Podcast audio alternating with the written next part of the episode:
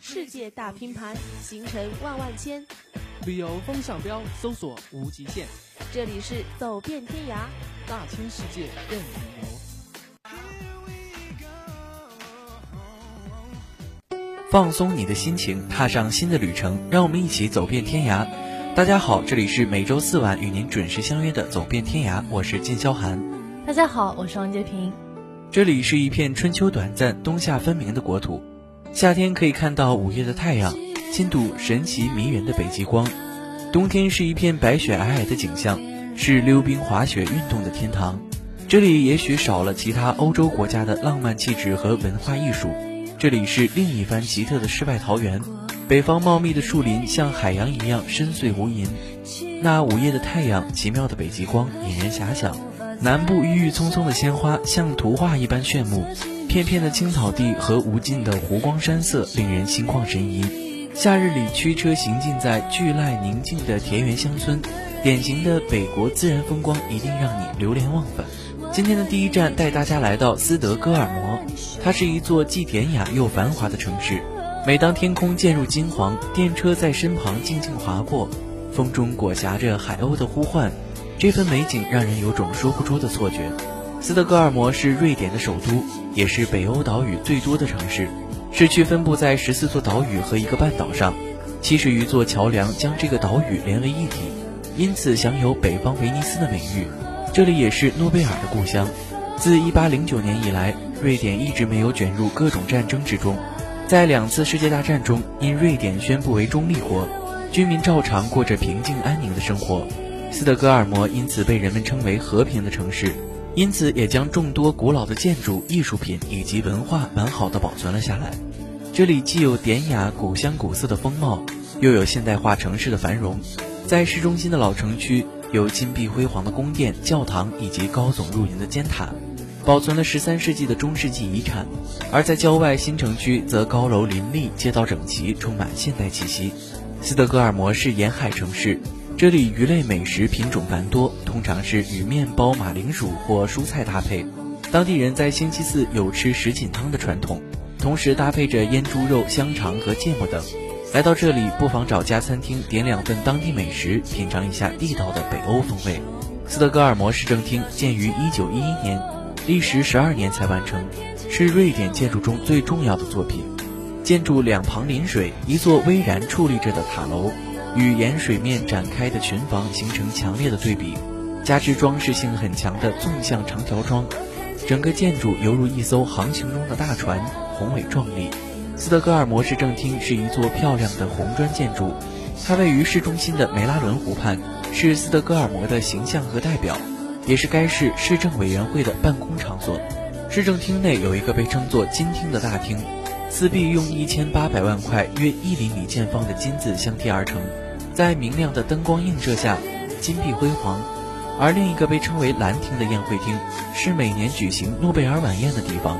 来到这里受奖的是世界上各个领域最优秀的专家毕生追求和奋斗的目标，因此这座市政厅也是瑞典人心中的骄傲。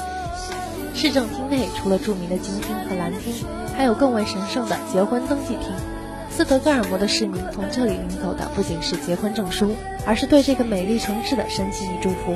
另外，市政厅的右侧是一座高一百零六米、带有三个镀金皇冠的尖塔。代表瑞典、丹麦、挪威三国人民的合作物件。登上一百零六米的塔顶，站在露台上，放眼望去，斯德哥尔摩全市十多个岛屿尽收眼底。斯德哥尔摩的老城位于市中心的小岛上，有七百多年的历史。这里是斯德哥尔摩的发源地。老城里的道路狭窄，游客在这里经常会擦肩而过。漫步在这古老的街巷中，众多宏伟的中世纪建筑映入眼帘。气势磅礴的皇宫，高耸入云的教堂，花香四溢的街心花园，还有那浓浓的咖啡从那童话般的房屋里飘香出来，可以尽情感受历史与现代交融的气息。斯德哥尔摩老城区始建于十三世纪，至今仍完好的保留着中世纪风貌。斑驳的教堂，狭窄的鹅卵石小路，配合着飘散在空气中的浓浓的咖啡香，漫步在老城区，你会感觉到仿佛时间都放慢了脚步。斯德哥尔摩老城区是全欧洲最有魅力的历史中心之一，近乎完美的融合了童话故事般的建筑和曲折悠长的鹅卵石小径。十九世纪中至二十世纪，老城一直被视为贫民窟，很多历史建筑都日久失修。第二次世界大战后，五条小巷的房屋被清拆，以扩建国会大楼。然而，19世纪80年代起，老城因其中世纪和文艺复兴时代的建筑而吸引大量游客。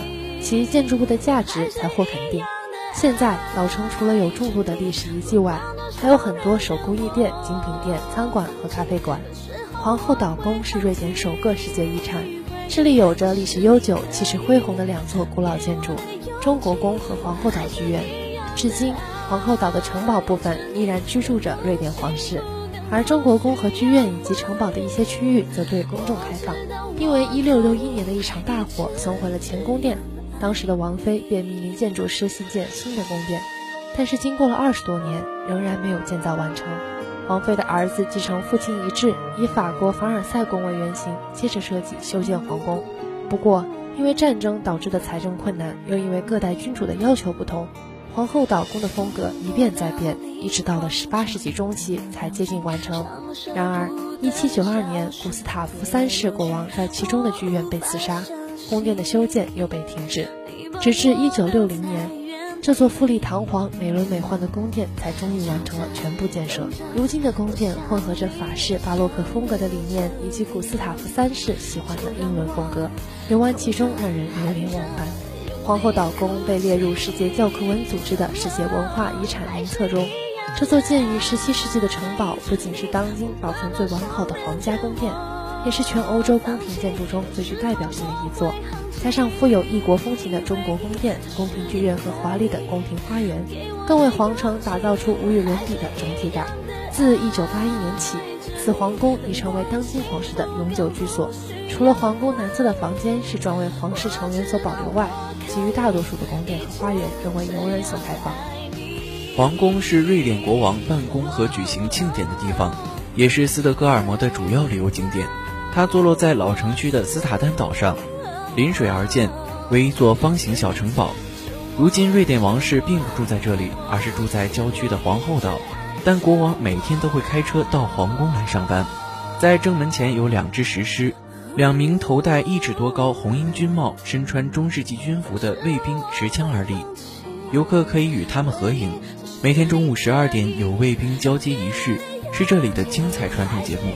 你将会看到，在嘹亮的军乐声中，英俊威武的皇家士兵是如何按照独特的中世纪仪式完成岗位交接的。这座宫殿有六百多间房屋，比英国的白金汉宫还多。目前，皇宫有部分区域对外开放，包括皇家寓所、古斯塔夫三世的珍藏博物馆、珍宝馆、王冠博物馆。在宫内可以参观各种金银珠宝、精美的器皿，以及宫内精美的壁画和浮雕。在这里一睹皇家藏品，包括皇冠、宝球、权杖等皇室珍宝，一定会让你大饱眼福。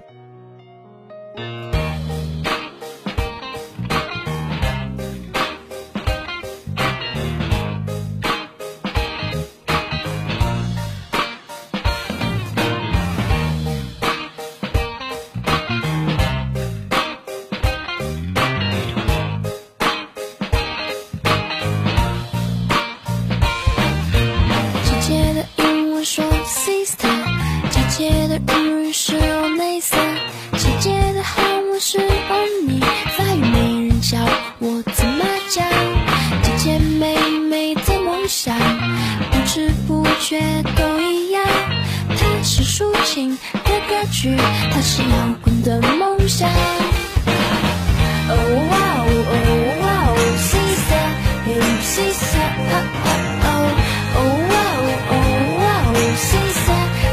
Peace.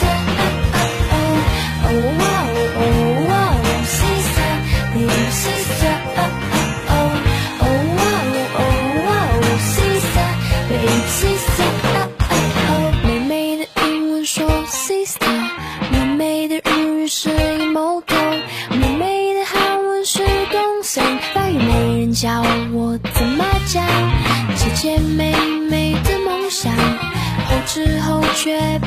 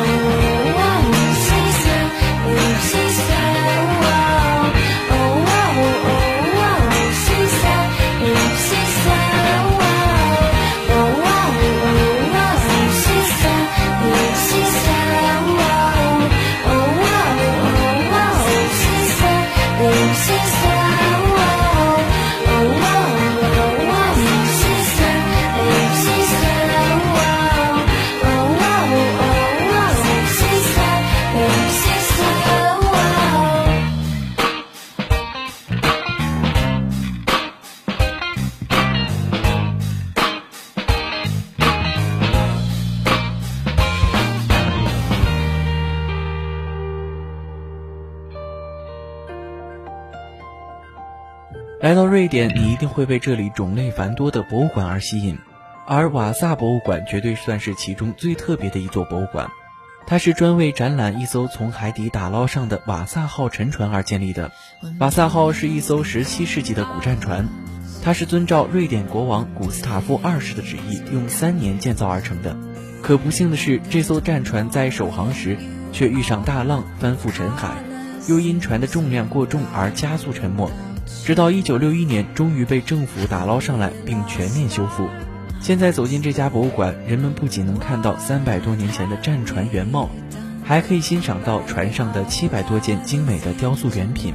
这艘船上装饰非常豪华，如果不是那些大炮，的确让人很难与战船联想到一起。不得不惊叹17世纪瑞典人造船技术与雕饰工艺的高超。第二站带大家来到有“小伦敦”之称的哥德堡。哥德堡位于卡特加特海峡，与丹麦北端隔海相望，是欧洲工业的中心。参观沃尔沃汽车博物馆就是一次穿越时光的旅行，从喧闹的20世纪20年代末到生活节奏不断加快的21世纪初，沃尔沃的产品为世界上数百万人带来了自由和机动性，推动人类社会不断向前。上世纪20年代是一个异彩纷呈时代。人们刚刚从第一次世界大战的黑暗阴霾中走出来，路易斯·阿姆斯特朗从新奥尔良带来了爵士乐，人们在客厅里大跳查尔斯顿舞。佩尔汉森领导下的瑞典成了有名的福利国家。这个年代的特征是乐观和工业化带来的飞速发展。正是在这样的背景下，1924年，经济学家和技师走到了一起，准备合力实现一个共同的目标，让瑞典人开自己的车。一九二六年，他们试产了十辆汽车。次年四月，第一辆沃尔沃在瑞典哥德堡西辛岩岛隆德比工厂下线。里瑟本游乐园是瑞典最大的游乐园，位于哥德堡。自1923年成立以来就没有沉闷的时候。这里有世界上最陡峭的木质过山车，在游人旺盛的夏季，乐园里经常充斥胆大的人们做自由落体运动时的惊叫声。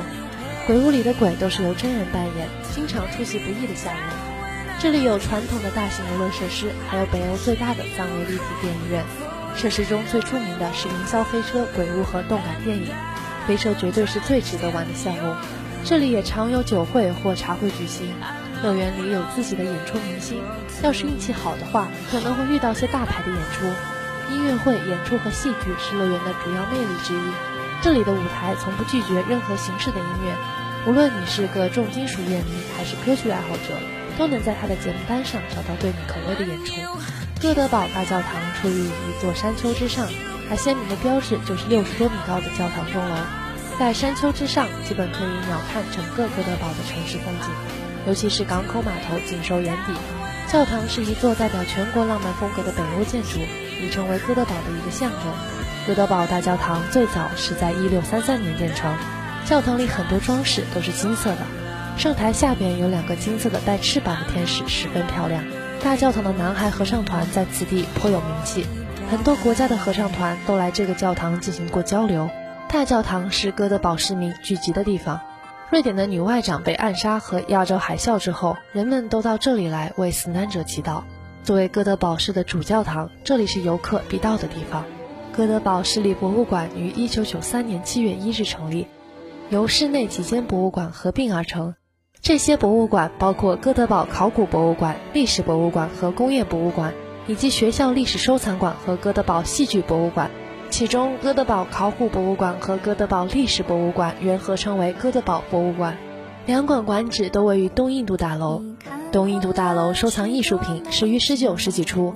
五间博物馆合并后，市立博物馆总共有一百万件物品和两百万张照片。东印度大楼进行全面翻新和维修后，市立博物馆于1996年7月1日重新对外开放。今天的第三站带大家在诺贝尔故居寻找欧洲最富有的波西米亚人。卡尔斯库加是瑞典厄勒布鲁省卡尔斯库加市的中心镇，也是市政府所在地。卡尔斯库加于1586年开始设立教区，名称来源于卡尔九世国王，意思是卡尔的森林。从17世纪就有14个小炼铁厂。其中最大的企业是波佛斯公司，在一八七一年，它的产量已经达到六千一百二十四吨。一九四零年，卡尔斯库加及其周边地区成立了市政府，把诺贝尔称作是最著名的瑞典人应该不为过。但要走访他的故居却并非易事，在斯德哥尔摩的繁华现代商业街已经难觅，在斯德哥尔摩的繁华现代商业街已经难觅诺贝尔出生的老屋。但距离首都二百公里的卡尔斯库加市却有他晚年的定居之所，驱车两个小时逃离都市的喧嚣，到达典型的瑞典小镇。白桦庄园实在是一栋再普通不过的宅子，白墙红顶掩映在郁郁葱葱的白桦林之中。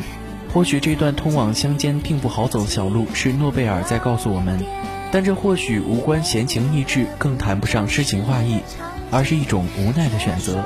作为一名危险品发明与制造商，诺贝尔的处境一直很微妙。诗人一方面尊重他的创造才能，羡慕他的巨额财富，另一方面却对其研发过程以及带来的危险避之不及。当然，诺贝尔投入的确实是场冒险的游戏。1864年，在瑞典家中开展的硝化甘油实验夺去了他弟弟的性命。这场灾难在斯德哥尔摩甚至瑞典全国引起了恐惧与惊慌。公众对他的冒险行为持敌对的态度，拒绝和这个怀揣着定时炸弹的家庭为邻，并拒绝为他的研究提供贷款或资助。但诺贝尔并没有因此而放弃。整整一个月，因为找不到场地，他只好在远离斯德哥尔摩建筑稠密区以外的梅拉尔湖面上，租下一只带有棚盖的驳船，利用最简单的仪器、最廉价的原材料，继续开展研究。谁曾想，正是在这只被遗弃的乡间简陋不堪的驳船上，孕育出了具有重要革命意义的发明。实验室一直是诺贝尔一生最在意的居所。白桦庄园的简介里提到，这里曾是一个濒临破产的军工厂。这位六十一岁的花甲老人选定这逃离城市的湖光山色，难道不是想要安宅安度晚年吗？原来他看中的是这个几近废弃的军工厂改建成研发基地的潜能。因此，买下这片庄园后，诺贝尔并不急于翻修他的住所，而是首先动工修建他的实验室。出了住所，沿一条小径，很快就能看见一排类似车间一样的平房。这就是诺贝尔晚年在瑞典的实验室。现在用于展示的实验室恢复了诺贝尔生前使用时的样子。外行只看到大大小小的玻璃器皿、长长短短的金属支架、泛黄的白色瓷砖与富有年代感的深褐色木质家具。但这却是当时诺贝尔毫不吝啬、花重金添置的适应办公业式作业的最新设备。在这再朴素不过的实验室里，仿佛看见了那位对自己挚爱事业保有不竭热情和精力的长者，那位虽然年逾花甲却宁愿选择清教徒般生活的富翁。这不是一时兴起或恍然顿悟，而是一种生活态度和生活惯性。诺贝尔的一生除了打理生意和旅行外，其余的时间基本献给了他遍布世界各地的实验室。即使在四十岁那年，生活在巴黎马拉可夫大街上的上流社会居住区，诺贝尔给邻居们留下的唯一印象，也只是那个在清晨把自己包在马车上的毛毯里奔向实验室的中年男子。走走干净的街道，尝尝瑞典的小吃，看看眼前童话般的风景，体验一个孤独而美丽的马尔默。马尔默大广场是全城最古老的广场，兴建于大约五百年前。广场东侧就是马尔默市政厅，整体建筑带有浓郁的荷兰文艺复兴时期的风格。广场中间有瑞典国王卡尔十世的雕像，正是在这位国王的领导下，瑞典打败丹麦，并彻底将马尔默归收瑞典领土。四百七十多年前，由当时的市长库克下令兴建，他的故居就在广场附近，是座典型的汉萨风格的棕红色建筑。广场东侧的市政厅建于一五四六年，是幢荷兰文艺复兴式样的建筑。马尔默城堡是一座位于瑞典马尔默的城堡，在一四三四年时，城堡建立在城市南部的沙滩边，直到十六世纪中还不是现在看到的模样。后来因为很多其他的防御工事陆续建造起来，使马尔默成为瑞典防御最牢固的城市。不过这些工事里，只有马尔默城堡保留了下来。马尔默城堡是位于瑞典南部马尔默的古城堡，城堡的基础部分建于一四三四年埃里克七世执政时期。是斯堪的纳维亚地区保存最完好的文艺复兴风格的城堡，其大部分结构都在后来遭到破坏。一百年后，丹麦国王克里斯蒂安三世按文艺复兴风格重新建造了一座城堡。在鼎盛时期，马尔默城堡曾是皇室的主要居所。一六五八年，马尔默被瑞典统治后，城堡不再为皇室服务，而转变成为瑞典军队的一个防御要塞。到十八世纪。这座要塞陈旧过时，成为一座监狱，直至一九一四年。二十世纪二十年代末，城堡进行大范围重修。一九三七年，城堡改建为博物馆，内部添置了许多现代化设备。现如今的马尔默城堡周围有护城河环绕，经一座老桥才能走进城堡。城堡基本保持了原貌，城堡主题建筑呈砖红色。周围布满大片绿植，自然环境优美。此城堡是瑞典最主要的历史文化遗产之一，得到了当地政府的大力保护。瑞典马尔默旋转大厦位于马尔默西港区，2005年竣工。旋转大厦是瑞典最高的建筑，也是欧洲公寓建筑中海拔最高的。2005年世界摩天大楼网站评选中，马尔默旋转大厦被选为当年最优秀的摩天楼。旋转大厦是马尔默的地标性建筑，是欧洲第二高的住宅大楼，由西班牙设计师圣地亚哥·卡洛特拉瓦设计。旋转大厦共五十四层，一百八十九米高。由于整个建筑从头到脚扭转整整九十度，大厦由九个单元体组成，每个单元体有五层，单元与单元之间被一个夹层分隔。底层的两个单元为办公区域，每层大约四百多平方米。大厦内共有一百四十七套公寓可供出租。同时设有三部高速电梯，从底层乘坐高速电梯到达顶层仅需要三十八秒。楼上的住户可以将自己心爱的红酒窖藏在这里。大厦七层的空间可以举办晚宴、庆典活动等，可以容纳三十位宾客。视野最好的当属大厦顶层，游客可以在这里俯瞰马尔默、厄勒海峡以及海峡对岸的丹麦首都哥本哈根市。旋转大厦的原型是一个白色大理石雕像，由雕塑家创作。地图表现一个扭转的人体造型。HSB 公司总裁无意间看到这座雕塑，甚是喜爱，于是力邀这位雕塑家以此为基础完成了旋转大厦的设计。大厦的整个建筑过程历时四年半。二零零五年第一批住户迁入。好了，接下来让我们换一遍心情，请听英语诗林。Memory Stock English. Memory Stock English This is a new English class on the roadside. 英语石林。英语石林 Welcome to Memory Stock English.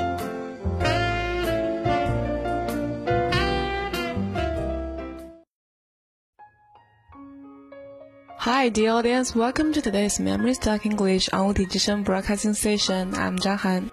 嗯，邓科。 Hey, look, we've talked so much about the start and development of Muse last time, you remember?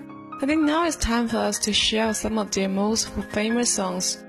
Well, I love to. So, is this the first song you want to recommend to us? Yes, it's called Supermassive Black Hole. Oh my gosh, I've heard of this song. It's so familiar. It's used as a background music in the movie Twilight. Remember? The scene when Colin family went to play baseball in the thunderstorm. Oh, I love that scene. The baseball game, the vampires, the thunder. These are ah, they are a perfect match. I totally agree with you. This really is a thrilling song. You know why it sounds so familiar? It's not only used in Twilight, but also in Doctor Who and the popular American TV drama Supernatural. Amazing! I've heard that the song ranked the fourth on the UK singles chart upon being released. That's true. Supermassive Black Hole belongs to the fourth studio album of Muse, Black Holes and Revelations. This album is considered as the most diversified album of Muse. It sold 48,000 copies American during the first week of its release, and this is Muse's best achievement in American so far. Sure, in 2004, Muse went on a national tour in America with their newly issued album Absolution. That's when Americans started loving Muse. Um, you mentioned that Black Horse and Revelations is so far Muse's most diversified album. How come? I'm referring to the style of music by saying diversified. In this album, there are songs of typical Muse style, that is, traditional rock music such as Starlight and Axel Politics, but there are several other songs of creative style. Creative in what way? Well, the song City of Delusion applied flamingo guitar to add a sense of exoticism and Nights of Cinderella used harmony that is 和声 to create a grand and epic atmosphere. Personally, I strongly recommend you song Nights of Cinderella, but still my favorite one is Supermassive Black Hole. Okay, so I noticed that Matt used falsetto, that is 假声 in this song. It's quite something else. Wow, that's another special feature of Muse, Matt's falsetto. You know, since the debut of Muse, they have constantly been compared to Radiohead. Well, I think Matt's voice is quite similar to the voice of leader singer of Radiohead, Thom Yorke. Exactly, Muse was even criticized as a knockoff or cheap copy of Radiohead just because of their similar sound rate. But in Supermassive Black Hole, Matt proved with his incredible falsetto that he's not a copy of Thom Yorke but an independent and unique Matthew Bellamy. When we talked about the music genre of Muse, you said the Muse applies symphony rock. What exactly is symphony rock? I've never heard of it. Well, symphony rock, just as its name implies, is a kind of rock music with certain symphonic features. This kind of rock songs usually sound quite classical and grand, like the one we talk about, Nights of Cinderella. Oh, that's what symphony rock is like. I guess the reason why Muse features this music style is because Matt started learning playing piano at a young age. I agree with you. Matt is deeply influenced by classic music. He grew up listening to Paganini and Rachmaninoff, so Muse don't want to be just like some ordinary rock band. They want to combine rock music and classical music to create their own style. Um, I like classic music a lot. Maybe that explains why I love Muse. You like classical music? Then you should definitely listen to the album Absolution. It's an excellent classical rock album. Really, any particular song worth listening to? And pay attention to the song we are hearing right now. It's called Apocalypse Please from this album Absolution. I did notice that piano prelude. Wow, solemn, right? This song further claims that Muse is influenced by Rachmaninoff, the prestigious representative of Romanism in Russian classic music. Rather than Radiohead, another song in this album, Butterflies and Hurricanes, combines operatic singing style and bass solo, and then converts to classic style with a section of piano solo. I remember the song, Blackout, is also quite classic. I think it used steering music as background. Yeah, Blackout is also from this album Absolution, and is described as a waltz played by string instruments. You know, Matt once said that he always wanted a whole orchestra for accompaniment. Speaking of which, in the album of Resistance released in 2009, they did use an orchestra of more than 40 people for the song Exogenesis. More than 40 people, that's quite formal. I think Matt played classical piano in this song. Matt not only played classical piano, they actually wrote to the whole symphony. Exogenesis consists of three parts over overture, cross-pollination, and redemption. The Jukebox magazine in France remarked that song is influenced by Chopin and Franz Liszt. Matt is truly a brilliant musician. This piece of rock symphony, Exogenes, is regarded as the most high-profile work of Muses. Well, exquisite and classic, no wonder Muse is considered to be the leader of Baroque rock. Okay, time is limited. This is all for program today. Thank you for listening. If you want to know more information, please stay with us. See you next week. See you, See see you. 今天的天涯到这里就要和大家说再见了。播音间里，王洁平、靳潇涵代表我们的导播王飞燕，感谢您的聆听陪伴。我们下期节目不见不散。